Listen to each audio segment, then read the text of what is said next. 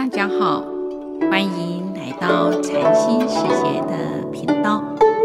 这个节目是以微觉安公老和尚的佛法开示内容，来引领我们迈向佛法智慧妙用，让我们生活更加安定与自在。如何改造命运？第十八。成功掌握在自己的手中，失败也掌握在自己的手中。佛法中提到，成菩萨、成魔是自己，生净土到地狱也是自己，都是我们这一念心使然。体悟到正念心，时时安住在正念、善念。这就是一条光明的道路，依此而行，人生会越来越有福报与智慧，身体也会越来越健康。所谓的“水能载舟，亦能覆舟”，所以是指我们这念心，在这个社会中，人与人之间相互的依存。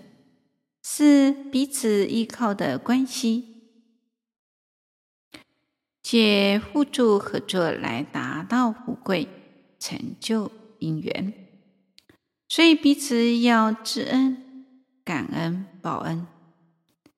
现代有些人观念错误，为了追求功利，人与人之间相互利用、打击、自私自利。彼此障碍阻挠，因此引发许多的纠纷、危难。这就是水能覆舟。我们把观念建立在互相依存、互相帮助，成就彼此的事业功德，这就是水能载舟。有了正确的观念，人生就会充满了希望，越走越光明，到哪里都是净土，都能吉祥平安。在这里，《百喻经》卷四有个故事来跟各位分享。过去有一个人，因为和别人结下了怨仇，心怀嗔恼，而终日忧愁不乐。旁人看到他总是愁眉不展，就问他：“你总是一副心事重重、愁忧苦闷的样子，心当中是不是有烦恼痛苦的事呢？”这个人回答说：“过去曾有个人做了种种的事，伤害了我，欺负了我。”让我受到很大的逼迫与痛苦。每次回想到他对我所做的种种，总让我咬牙切齿，恨入骨髓，难以忘怀。只是以我现在的处境和力量，根本没有办法与他抗衡。哎，这个啊，深仇大恨啊，不知何时方能得报。只要想到这里，就让我愁忧嗔恼，寝食难安。听了他的苦恼，旁边的人马上想到一个法子，建议他有一个恶咒可以帮你复仇，伤害对方，但是。持这个咒有一个缺点，就是每持一次咒，在伤害对方之前，你自己先会受到伤害。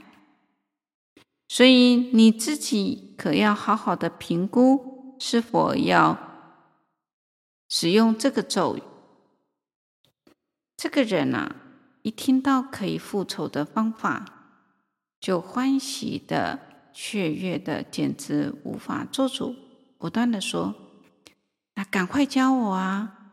一定要教我！只要可以报仇，能够伤害到那个人，不管我自己会受到何种伤害，都没有关系。恳求你教我吧，我一定要让那个人啊生不如死。世间的人也就如此，因因此他的嗔怒关系而做出了种种的作为，想要伤害他人，却反被自己的嗔心所害，造诸恶业，最后在因为所造的恶业而堕落地狱、恶鬼、畜生道，受苦无量。没有办法危急的害彼，却妨害了自己。佛法提到了众生以嗔抱怨，因为嗔心失去了理智，造作恶业，终将自食其果。因此，世尊殷勤的告诫弟子：嗔害的。嗔恚的伤害，就会破坏了善法，坏好名声，今世后世人不喜见。